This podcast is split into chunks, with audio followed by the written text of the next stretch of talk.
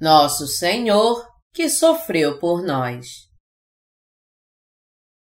Isaías 52, 13 a Isaías 53, de 1 a 9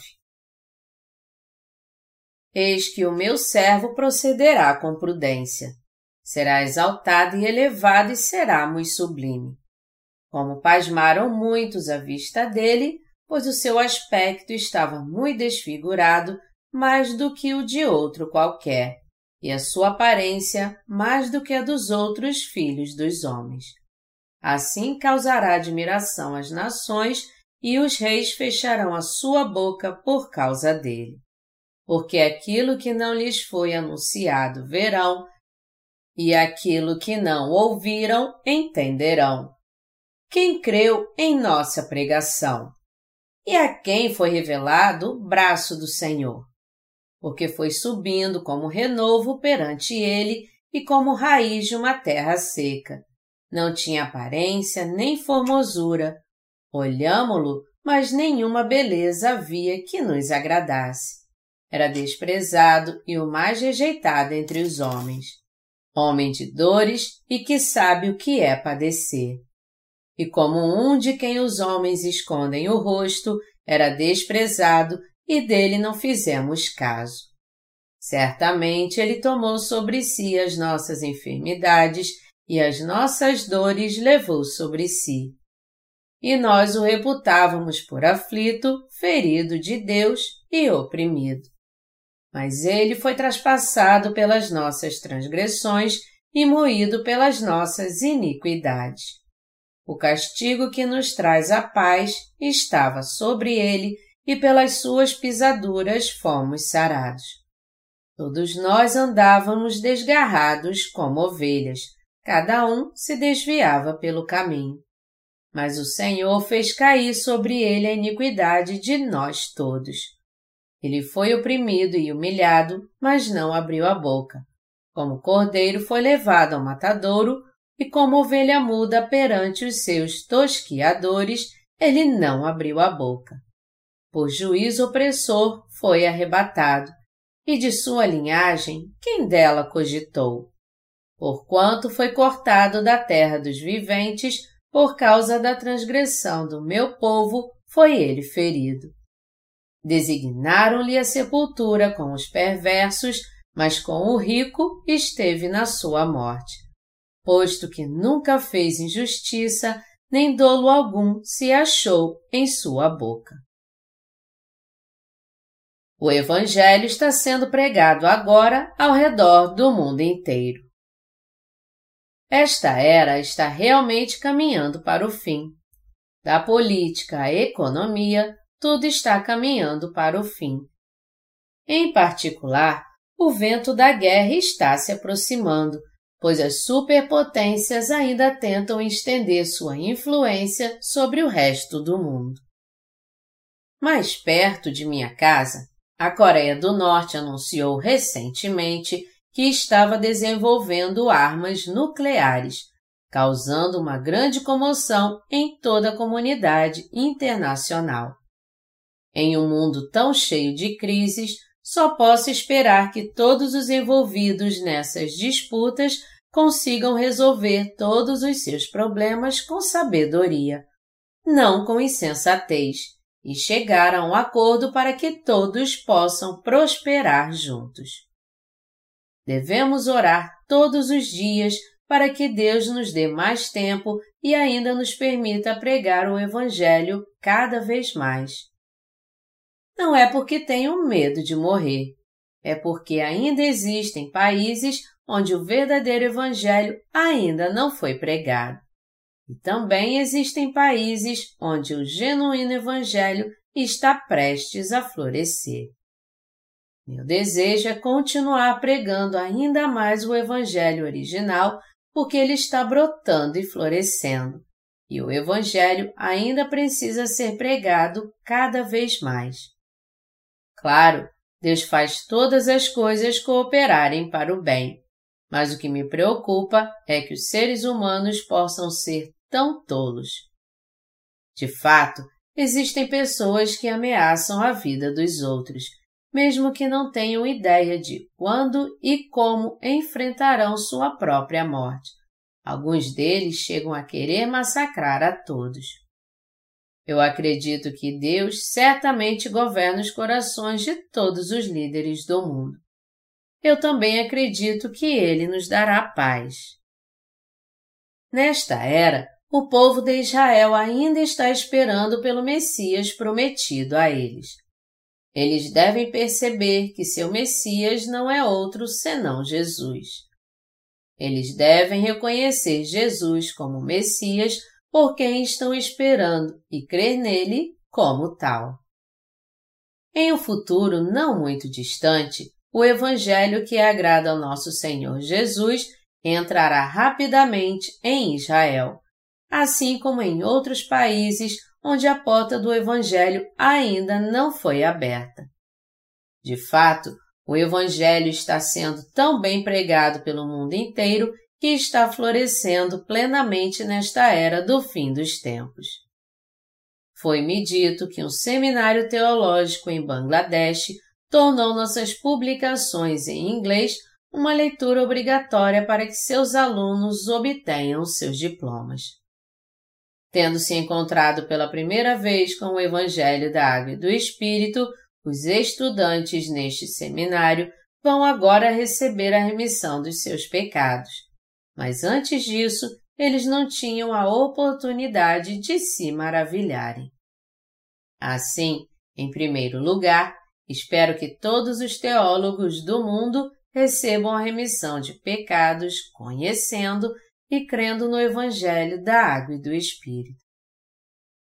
E aqueles de nós que receberam a remissão de pecados antes deles devem orar sem parar para que isso aconteça. Não apenas devemos orar, mas também devemos viver nossas vidas pela fé. O Messias veio a esta terra cerca de 700 anos depois da profecia de Isaías. Isaías foi um profeta que viveu cerca de 700 anos antes do nascimento de Jesus Cristo nesta terra. Embora ele tenha realmente precedido a vinda de Jesus Cristo em 700 anos, por saber muitas coisas sobre o Messias, Isaías profetizou tudo sobre como o Messias viria e como ele faria sua obra de salvação como se ele tivesse visto o Messias com seus próprios olhos. De Isaías 52:13 e ao longo dos capítulos 53 e 54, Isaías continuamente profetizou, em detalhes, como o Messias salvaria a humanidade do pecado.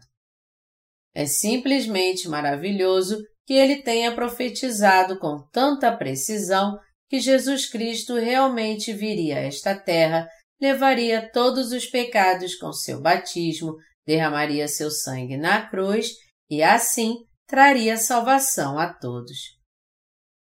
E depois de setecentos anos desde a profecia de Isaías, Jesus Cristo de fato veio a esta terra e cumpriu todas as suas obras exatamente como foi profetizado por Isaías.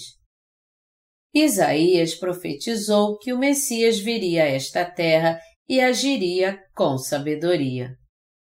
Conforme profetizado em Isaías 52, 13, Eis que o meu servo procederá com prudência, será exaltado e elevado e será muito, muito sublime.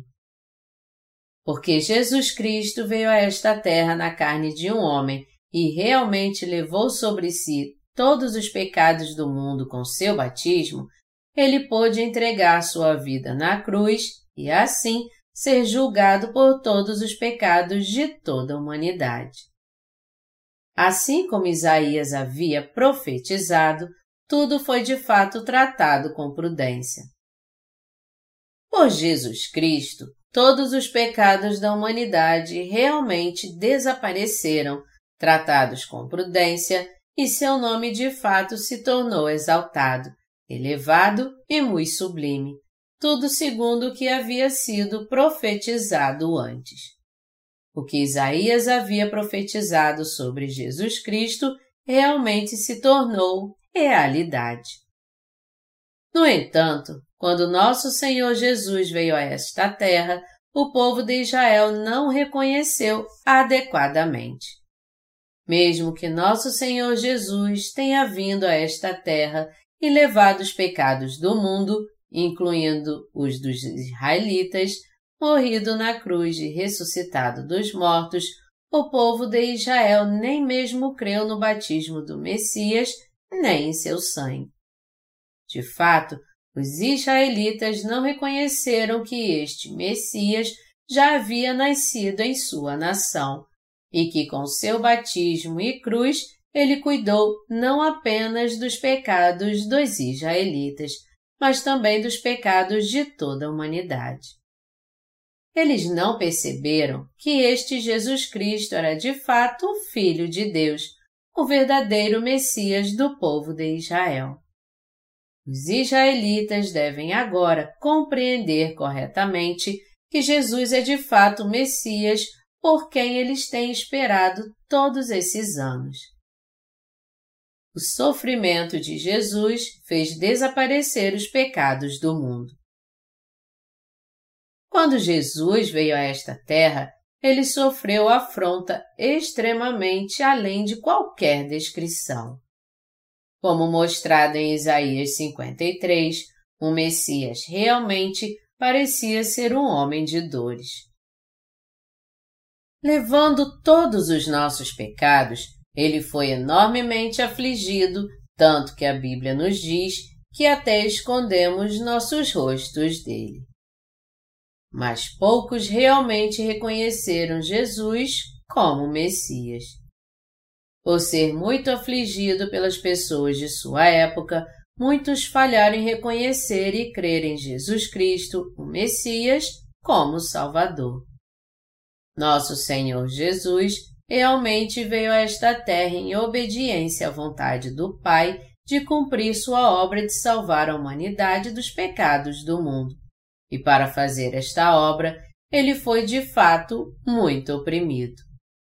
Não foi suficiente para ele vir a este mundo de sua própria criação na carne de um homem, que ele mesmo havia criado à sua imagem, mas ele foi desprezado, rejeitado, ferido e oprimido, tanto que as Escrituras nos dizem que escondemos nossos rostos dele. Pois era demais para suportar. Longe de ser reverenciado como Messias nesta terra, ele foi maltratado e oprimido como se fosse louco, cuja humildade não poderia nem começar a ser descrita com palavras. Como viramos o rosto ao ver alguém profundamente humilhado e envergonhado, o Messias foi oprimido diante de suas próprias criaturas tanto que os israelitas da época esconderam dele o rosto. Quando Jesus veio a esta terra, como era sua aparência? Quando o Messias veio a esta terra, ele era como uma delicada planta enraizada em terra seca. Em outras palavras, não havia muito para se falar de sua aparência externa. De fato, mesmo quando comparamos nosso Senhor Jesus a nós mesmos, não havia nada que fosse desejável neste Messias. A aparência externa de nosso Messias era de tal modo que não havia nada que nos agradasse. Quando o Messias veio a esta terra, de fato não havia beleza em sua aparência para que pudéssemos desejá-lo ou reverenciá-lo. Mas, independentemente dessa aparência, como nosso Messias, ele agiu com prudência, recebeu a imposição de mãos de João Batista para levar todos os nossos pecados sobre seu corpo, conforme o sistema de sacrifício, foi crucificado e derramou seu sangue, ressuscitou dos mortos e assim nos salvou de todos os nossos pecados porque este Messias levou todos os nossos pecados sobre si mesmo, sendo batizado por João Batista, ele pôde ser crucificado e derramar seu sangue por nós. Como Isaías 53:3 diz, era desprezado e o mais rejeitado entre os homens, homem de dores e que sabe o que é padecer. E como um de quem os homens escondem o rosto, era desprezado e dele não fizemos caso. Porque nosso Messias teve que vir a esta terra e fazer todos os pecados do mundo desaparecerem, recebendo a imposição de mãos e derramando seu sangue, ele teve que ser realmente oprimido dessa maneira pelo povo de Israel e pelos soldados romanos. A opressão do Messias foi profetizada cerca de 700 anos antes. Que o Messias teria que vir a esta terra, ser batizado por João, derramar seu sangue na cruz e ressuscitar dos mortos já havia sido profetizado pelo profeta Isaías cerca de 700 anos antes do nascimento de Cristo. Como o profeta Isaías havia profetizado sobre a vinda do Messias, Jesus Cristo realmente veio a esta terra exatamente como foi profetizado.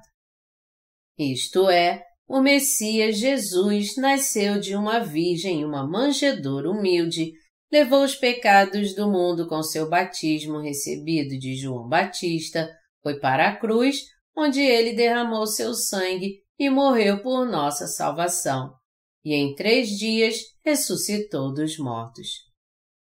Assim como as mãos eram impostas sobre a cabeça da oferta de sacrifício e seu sangue era derramado no dia da expiação, Levítico 16, quando os pecados de um ano inteiro eram expiados, Jesus realmente levou todos os nossos pecados com seu batismo recebido de João e derramou seu sangue e morreu na cruz. Tudo conforme a verdadeira palavra da profecia.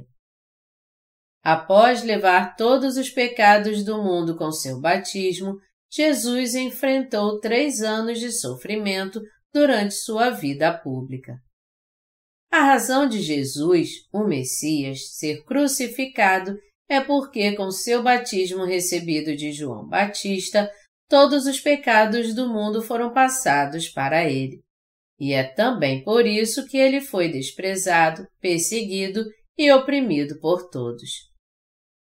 Na verdade, as pessoas não apenas negavam que Jesus era o Messias, mas também alguns judeus e romanos odiavam e perseguiam Jesus além de qualquer descrição.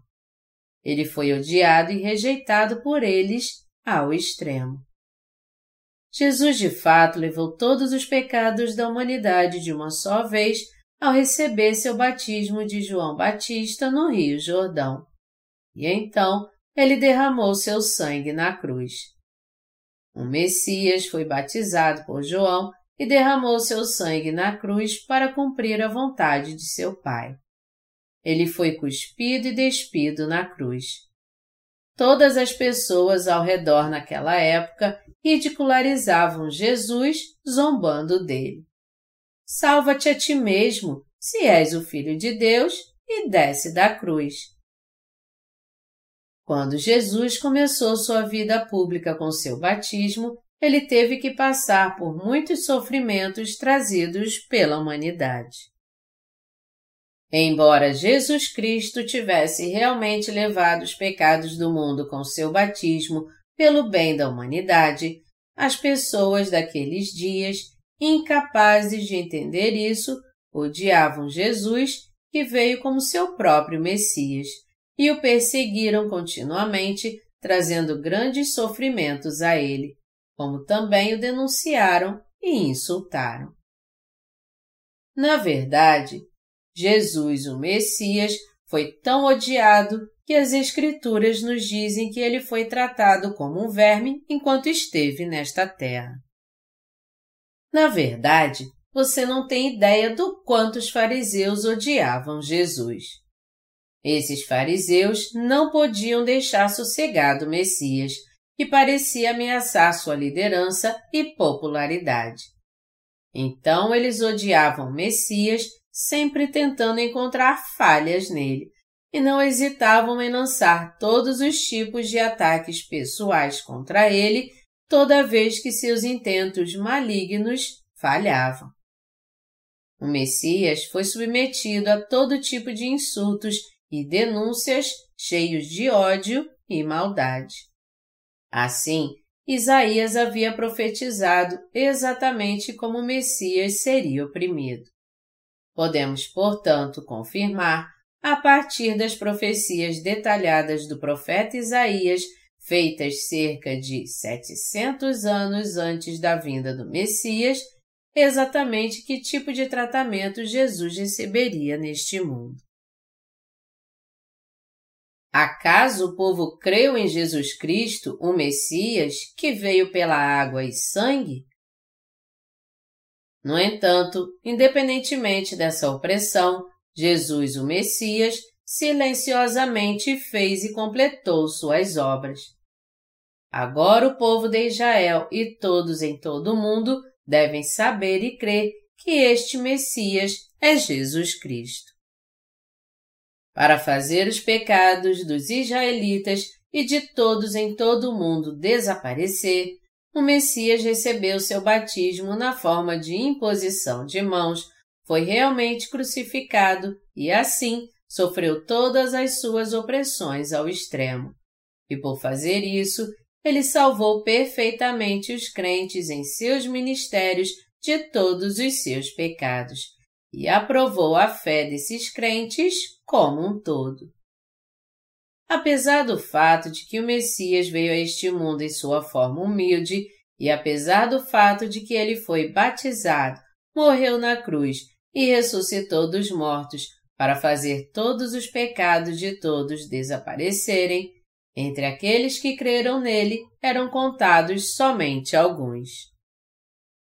Para vivermos, devemos crer que Jesus realmente é nosso verdadeiro Salvador e Messias, que ele é o Messias não apenas para os israelitas, mas também para toda a humanidade. Embora Jesus tenha realmente levado nossos próprios pecados com seu batismo e assumido nossas próprias dores, nossas próprias enfermidades e nossas próprias maldições, algumas pessoas podem pensar: que pecado ele cometeu para enfrentar tanta opressão? Mas Jesus é, de fato, o Filho de Deus sem pecado. Ao levar todos os nossos pecados, o Messias vicariamente sofreu, em nosso lugar, todas as maldições, dores e opressões de nossos pecados. Através de todas as opressões que Jesus enfrentou ao longo de seus 33 anos de vida, desde que veio a esta terra, ele nos salvou de todos os nossos pecados. Sendo assim, ouvindo a palavra de Deus pregada através do profeta Isaías, as pessoas da época creram em Jesus Cristo, o Messias, que veio pela água e pelo Espírito? Quem crê neste Evangelho da água e do Espírito que estamos pregando agora? Mesmo agora, há muitas pessoas que não têm interesse no Evangelho da água e do Espírito, embora afirmem crer em Jesus.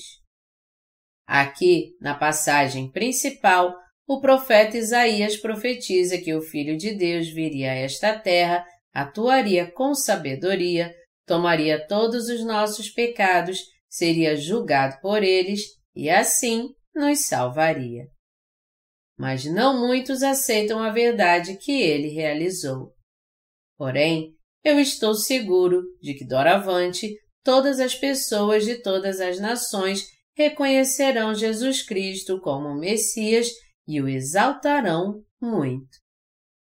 Você percebe que Jesus, o Messias, foi oprimido devido aos pecados do povo de Israel, pelos meus e seus pecados e devido aos pecados da humanidade inteira? O profeta Isaías queria que você soubesse e cresce nisso, e profetizou assim, desse modo, o ministério do Messias. O Messias era como raiz de uma terra seca. Foi assim como o profeta Isaías predisse da vinda de Jesus Cristo, o Messias, que quando ele viesse a esta terra seria de uma forma desprezível. Isaías disse do Messias, porque foi subindo como um renovo perante ele e como raiz de uma terra seca. Não tinha aparência nem formosura. Olhámo-lo, mas não em uma beleza havia que nos agradasse.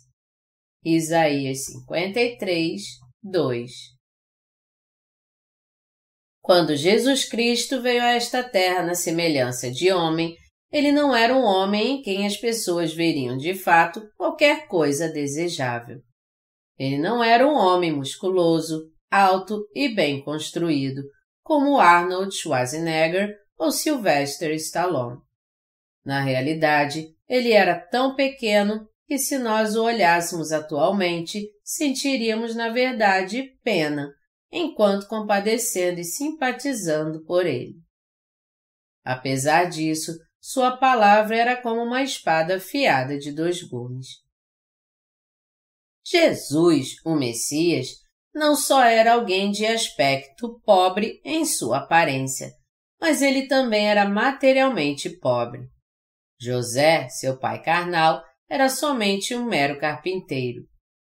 Uma família cujas necessidades eram providas por um carpinteiro, então, como hoje, não estaria economicamente muito bem e longe de viver em abundância. Só com muito trabalho duro podiam os carpinteiros sobreviver. Quando veio a esta terra, o Messias não frequentou uma escola. E os fariseus tentaram zombar dele por isto, mas eles não puderam fazer assim, já que isso só revelava que Jesus Cristo, o Messias, realmente era o Filho de Deus.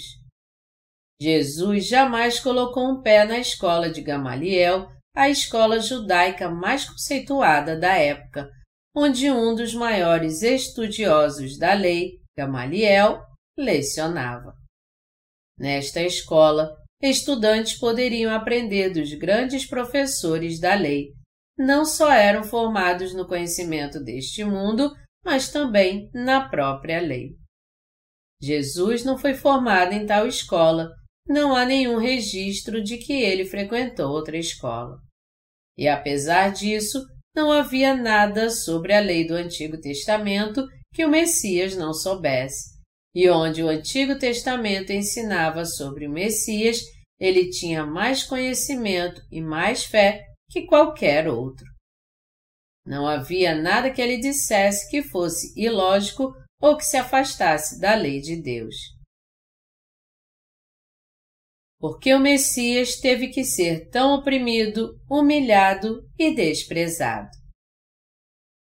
Para realmente se tornar o verdadeiro Messias para o povo de Israel e salvá-los de todos os seus pecados e torná-los o povo de Deus, nosso Messias veio a esta terra e voluntariamente abraçou todos os seus sofrimentos, insultos, escárnios e desprezos. O sofrimento e o desprezo que o Messias realmente passou por causa do povo de Israel foram extremamente sacrificantes e opressivos.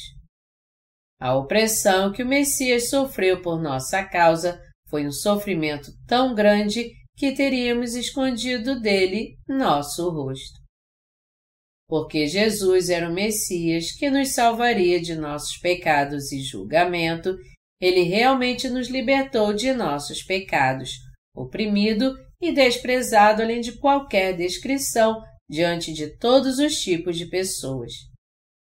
Jesus foi assim oprimido neste mundo. Porque Jesus, o Messias, foi tão grandemente oprimido e desprezado, as pessoas daqueles dias não podiam suportar vê-lo.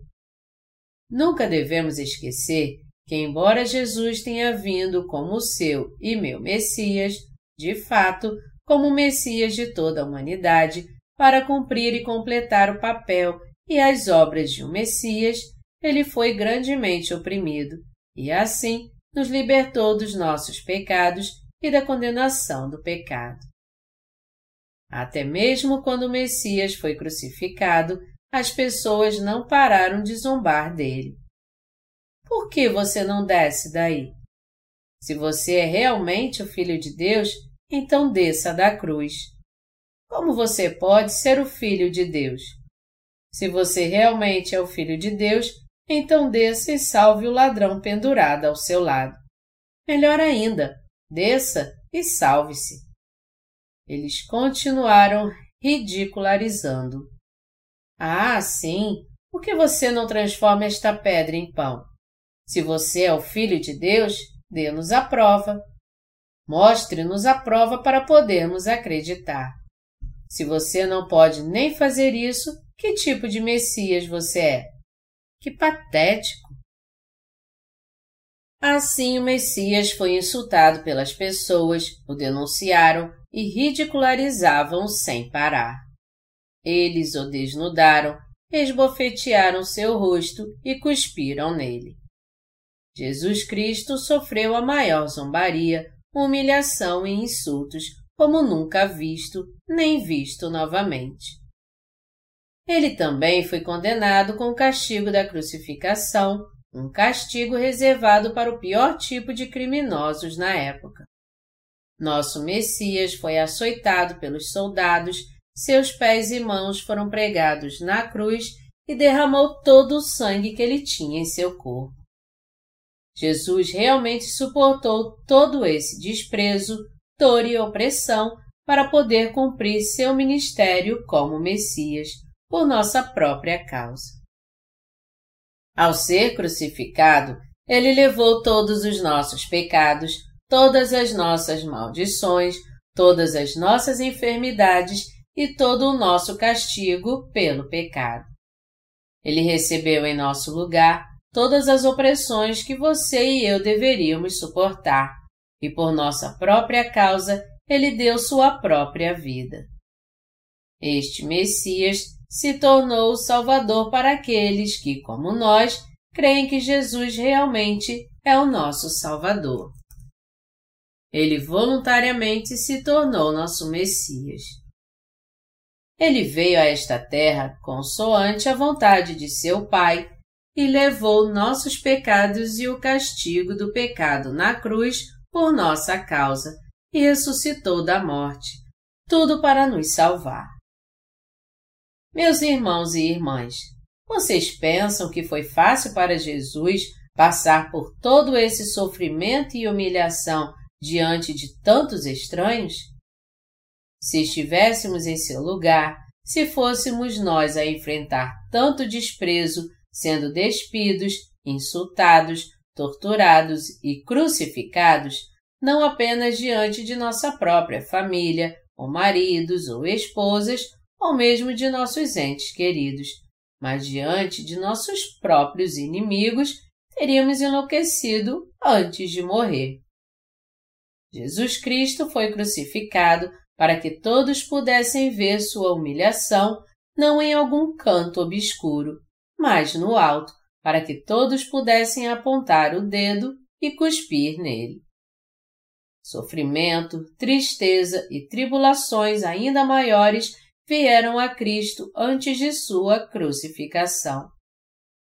Antes de pregar Jesus na cruz, as pessoas se certificaram de que ele passaria por todo tipo de sofrimento. Ele foi levado perante a multidão e julgado na presença deles. Foi cuspido e seu rosto foi até mesmo esbofeteado por um servo do sumo sacerdote. Ele foi cuspido as pessoas batiam em seu rosto, o chicoteavam e o apedrejavam. Jesus, o Messias, passou por toda essa opressão por nada menos que nosso próprio bem. A Escritura nos diz que ele foi assim oprimido por nossa causa, dizendo: Mas ele foi traspassado pelas nossas transgressões e moído pelas nossas iniquidades. Isaías 53, 5 O Messias passou por tais sofrimentos para poder libertar todas as pessoas, incluindo os israelitas, de seus pecados e da condenação de seus pecados. Este Messias cuidou dos pecados do mundo e do castigo do pecado ao receber o batismo de João e completou seu ministério como Messias, sendo oprimido por seu próprio povo, os soldados romanos e o povo de muitas outras nações. Deus profetizou que o Messias salvaria essas mesmas pessoas que se levantaram contra ele de todos os seus pecados. Na verdade, de todos os pecados cometidos por toda a humanidade. E assim como havia profetizado, Jesus Cristo realmente veio a esta terra como este Messias, e verdadeiramente passou por toda opressão e salvou você e eu de nossos pecados e da condenação de nossos pecados, derramando seu precioso sangue. O fato de sermos salvos do pecado e da condenação do pecado por crer no Messias não veio sem o pagamento do preço do sacrifício. Foi por Jesus Cristo vir a esta terra e enfrentar toda a opressão que podemos agora nos tornar sem pecado. E é porque este Messias foi julgado por todos os nossos pecados que podemos, apenas crendo com nossos corações, receber o dom de salvação e a remissão de pecados, tornando-nos filhos de Deus. É devido ao nosso Messias que nos tornamos pessoas tão felizes. Devemos agradecer ao Messias por nos dar essa felicidade e por nos conceder suas bênçãos. A salvação que o Messias nos deu veio a nós somente através da nossa fé, pois, embora não tenhamos dado a Ele nenhuma oferta nossa, Ele mesmo deu sua oferta inestimável diante de Deus Pai. Devemos crer que o próprio Deus realmente nos salvou a sofrer toda essa opressão e devemos agradecê-lo por isso. Ouve, ó Israel, volta-te e creia em Jesus Cristo. O povo de Israel deve se arrepender agora e crer em Jesus, o Messias, como seu Salvador. Mesmo até este momento, os israelitas ainda não reconhecem que seu Messias já veio. Assim como tudo foi profetizado pelo profeta Isaías, que o Messias, o servo de Deus, viria a esta terra, e assim como esta palavra de profecia nos predisse que este Messias, vindo a esta terra, salvaria todos nós tomando sobre si todos os pecados da humanidade com seu batismo e sendo crucificado na cruz, Jesus Cristo realmente cumpriu todas as suas obras de salvação. O povo de Israel deve agora voltar atrás, reconhecer e crer nesta verdade. Eles devem admitir o pecado que seu próprio povo cometeu a crucificar Jesus. E eles devem reconhecer seu verdadeiro eu, como sendo simplesmente uma massa de pecado desde seu nascimento, e crendo neste Messias, agora eles devem ser salvos de todos os seus pecados e da condenação do pecado. Agora não há outro Messias. Porque Jesus Cristo já veio como Messias, não há outro Messias. Como poderia realmente haver outro Messias? como poderia haver outro Salvador? Quando o povo de Israel passar por mais dificuldades no futuro, eles esperarão que algum tipo de herói de ação de Hollywood, como Super-Homem, surja e se torne seu Messias? A partir de agora, os israelitas devem reconhecer Jesus Cristo como seu Messias. Eles devem crer que Jesus Cristo é de fato seu verdadeiro Messias. O Messias deles já veio a esta terra há dois mil anos, e para levar seus pecados e torná-los os verdadeiros filhos de Abraão, ele foi batizado, assim como eles tiveram que ser circuncidados, e crucificado, tudo para eles receberem a circuncisão espiritual. O Messias se tornou o verdadeiro Salvador do povo de Israel, levando seus pecados com seu batismo por João, carregando a cruz e derramando seu sangue, sendo oprimido e ressuscitando dos mortos. Os israelitas devem se arrepender para crer no Messias. Eles devem agora crer em Jesus Cristo como seu Messias. Tudo o que resta ser cumprido agora é que o povo de Israel crê em Jesus Cristo como Salvador. Eles devem perceber que o Messias profetizado por Isaías é este mesmo Jesus Cristo. Eles devem saber e crer que este profetizado não é outro senão o próprio Jesus. As profecias do Antigo Testamento foram todas cumpridas por meio de Jesus Cristo, sem deixar de fora nem a menor letra, nem o menor traço. Isaías 52, de 14 a 15, afirma: Como pasmaram muitos à vista dele, pois o seu aspecto estava muito desfigurado, mais do que o de outro qualquer, e a sua aparência mais do que a dos outros filhos dos homens, assim causará admiração às nações e os reis fecharão a sua boca por causa dele, porque aquilo que não lhes foi anunciado verão, e aquilo que não ouviram entenderão. Ao vir a esta terra, Jesus Cristo enfrentou sofrimentos muito maiores do que qualquer criminoso deste mundo condenado à morte. Ele se sacrificou assumindo mais dor e opressão do que qualquer criminoso deste mundo tudo para tornar toda a humanidade seu próprio povo. Ele salvou seu povo que receberia a remissão de pecados crendo nele. Foi assim que ele os salvou. Pessoas ouvirão as boas novas de salvação que não ouviram e nem viram antes. Todos os que nem sequer ainda escutaram que o Messias é Jesus Cristo, de fato, escutarão e crerão nele verdadeiramente. Jesus é o Messias que uma vez veio e virá novamente. Hoje estamos nos aproximando do fim dos tempos. Será uma era de morte e tribulações.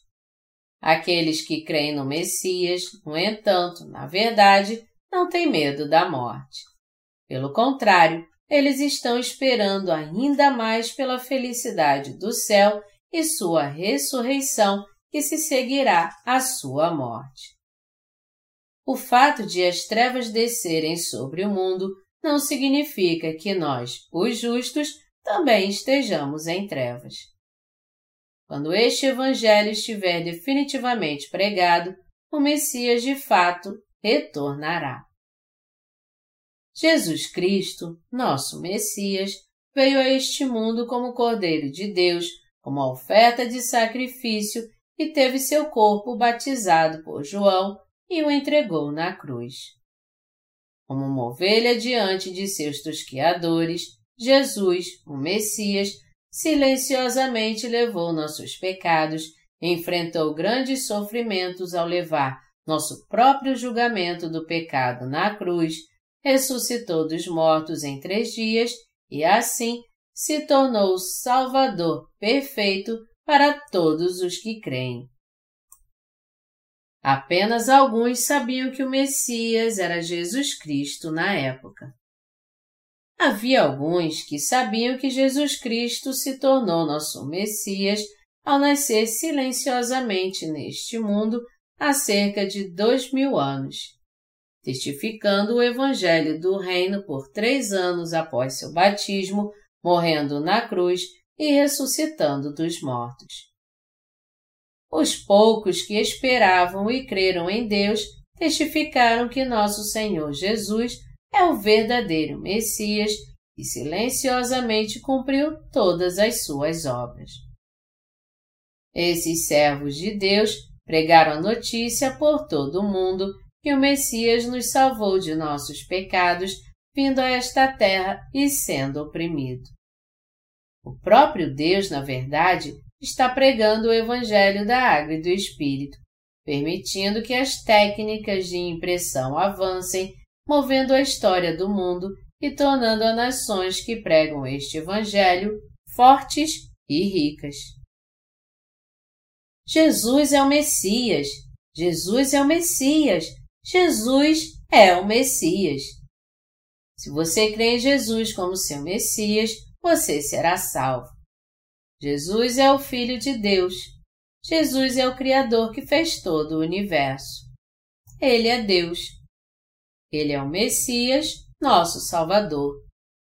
Os servos de Deus continuarão pregando ao povo que Jesus é o Messias e também sobre seu batismo, sua morte na cruz e sua ressurreição.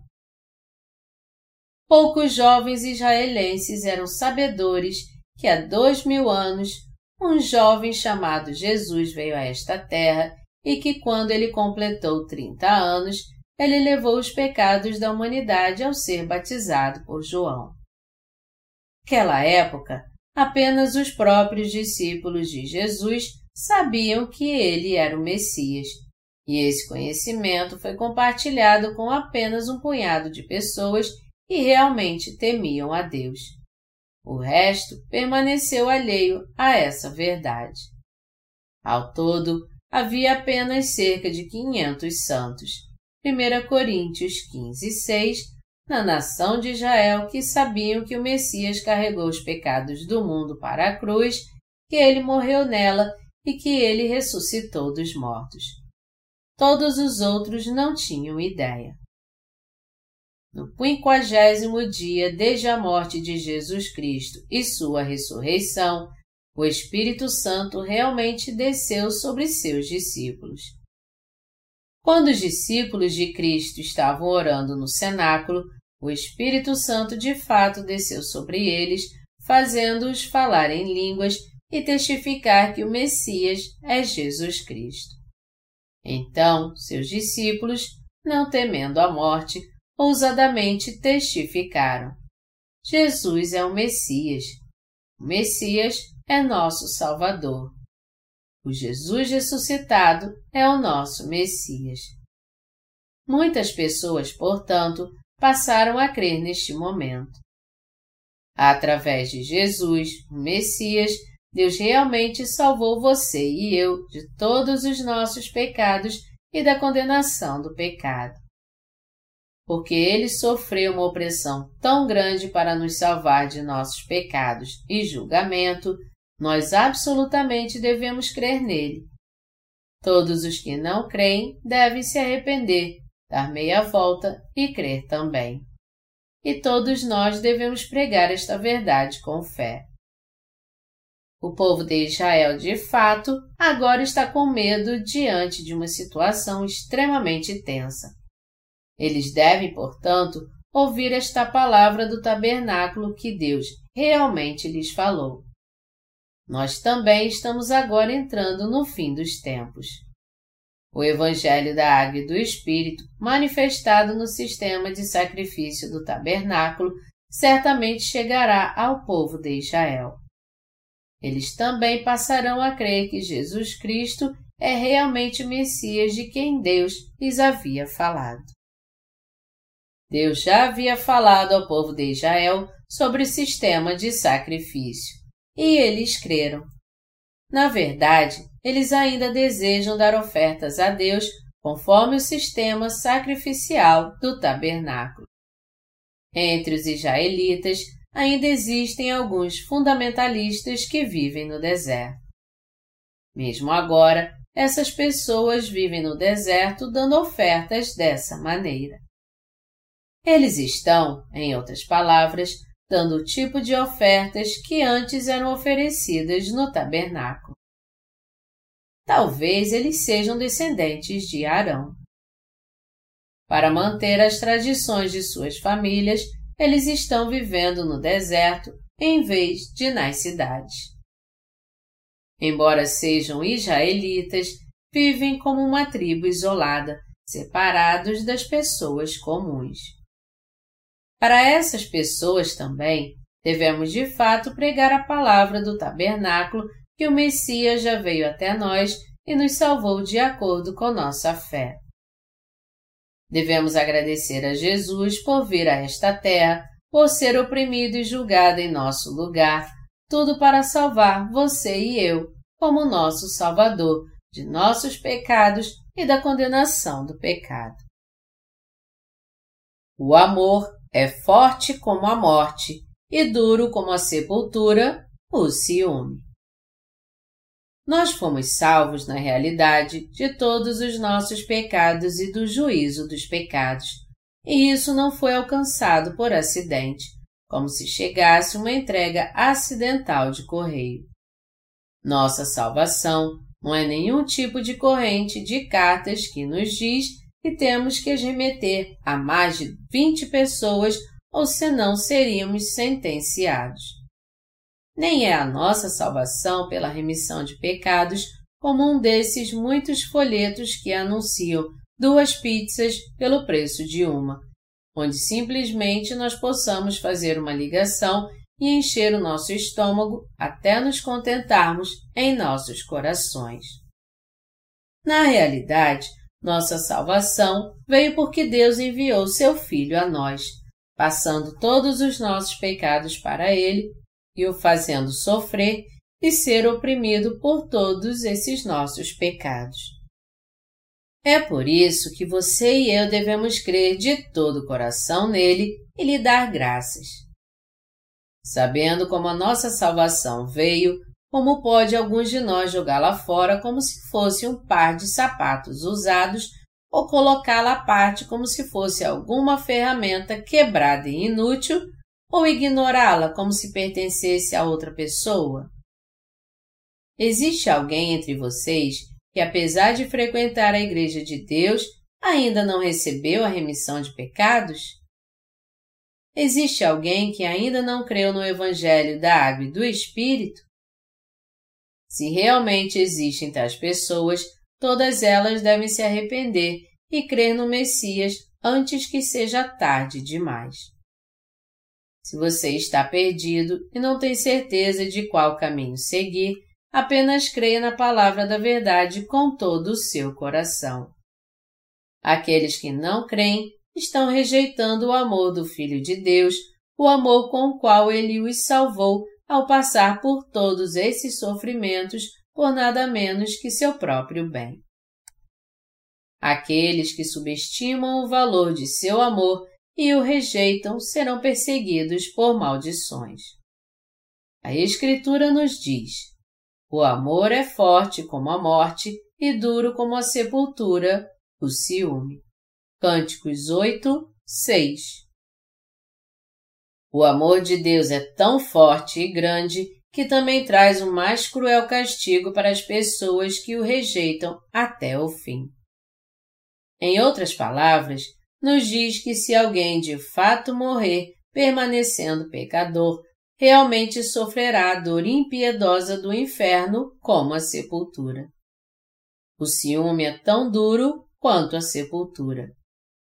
Quando o Messias te amou tanto, quando ele foi batizado, derramou seu próprio sangue e sofreu todo tipo de opressão, tudo só para te salvar, se você não acreditar neste amor e o rejeitar, você certamente sofrerá uma dor cruel.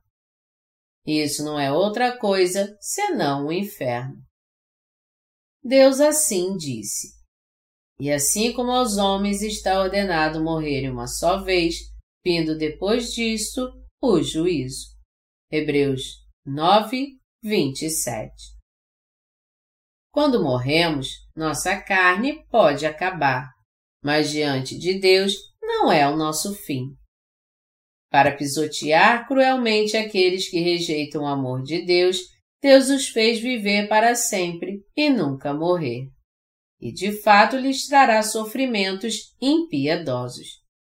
Ele irá, em outras palavras, realmente lançá-los no fogo que queima para sempre, e fazê-los sofrer toda a sua dor incessante, infinitamente e para todo sempre. Este sofrimento cruel não é outro senão o ódio cruel de Deus. Você acha que Deus nunca conseguiria fazer uma coisa dessas? Não se esqueça que nada é impossível para Deus.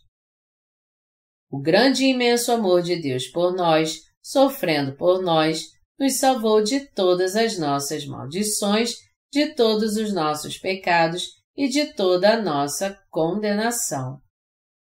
O que pode resolver todos os seus problemas é o amor do Messias. Certamente, não há nada que seja maior que o amor do Messias.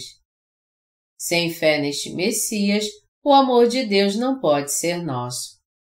Este amor só nos é dado por este Deus que se tornou o nosso Messias e foi o seu Pai que o enviou a nós. O Deus triuno todo-poderoso nos amou dessa maneira e nos salvou, assim, de nossos pecados e da condenação. É por isso que nós temos que crer no Messias e lhe dar graças. E ainda devemos lhe dar glórias, e tudo porque nós devemos estar sempre satisfeitos com a nossa fé neste Messias. Quanta gratidão há pelo fato de o Messias nos ter dado o Evangelho da Água e do Espírito. Se alguém não sabe quão inestimável é este amor, que nunca pode ser trocado por qualquer outra coisa neste mundo, ele seguramente é uma das pessoas mais ignorantes e estúpidas. Quantos sofrimentos tão terríveis e aflições nosso Senhor Jesus passou por nós! Devido a isso é que nós estamos tão gratos por seu amor. Entretanto, mesmo com as nossas insuficiências, ainda dedicamos todas as nossas forças restantes à propagação deste amor para esses que permanecem na ignorância. Para fazer tais obras de Deus, também devemos enfrentar dificuldades e sofrimentos. Não podemos procurar prosperar apenas para nós mesmos. Se de fato fomos salvos a receber seu amor de sacrifício e somos revestidos dele, também devemos compartilhar esse amor com os outros. Assim como Jesus Cristo enfrentou todos os seus sofrimentos para fazer nossos pecados desaparecerem, não com o amor da carne, mas com seu verdadeiro amor, também devemos fazer suas obras com fé, abraçando voluntariamente dificuldades, opressão, ódio, sofrimento e desprezo, se isso significa que outros também receberão a remissão de seus pecados. Devemos sofrer esse ódio em nome do amor. Se você e eu realmente recebemos a remissão de pecados, então eu acredito que esse amor é realmente encontrado em nossos corações. Os nascidos de novo, que realmente sabem quem eram antes e quão grande e forte é o amor pela salvação de Jesus, dão frutos. Os salvos são as árvores que dão os frutos da salvação, porque pelo fruto se conhece a árvore. Mateus 12, 33 Antes de ser salvo, você estava completamente imerso em seus pecados, portanto, não podia nem reclamar se fosse realmente lançado no inferno. No entanto, você creu que Deus se tornou seu Salvador, vindo a esta terra na carne de um homem, sendo oprimido por sua causa, e que ao sofrer por você, ele os salvou de seus pecados e julgamento. Crendo assim, você foi salvo. Se você realmente recebeu esse amor, então você e eu certamente devemos ter corações que desejam viver para os outros. Se alguém não tem esse coração, então não recebeu a remissão de pecados. Para ser exato, essa pessoa está apenas fingindo ter recebido a remissão de pecados. Assim como Cristo enfrentou todos os seus sofrimentos e nos salvou de todos os nossos pecados e julgamento, porque Ele nos amou, se de fato fomos salvos crendo neste amor, então este amor também é encontrado em nossos próprios corações. Por quê? porque Cristo agora vive em nossos corações. Assim como ele foi oprimido por nossa causa e nos amou, também devemos desejar viver para os outros e enfrentar dificuldades por causa deles. Porque aqueles que receberam a remissão de pecados não têm mais nenhum pecado em seus corações, nossos corações foram todos transformados, tornando-se como o coração de Jesus Cristo. Agradeço a Jesus Cristo por vir a esta terra, por ser batizado e derramar seu sangue na cruz, por aceitar todos os seus sofrimentos por nossa causa e por assim se tornar nosso Messias que nos libertou de todos os nossos pecados.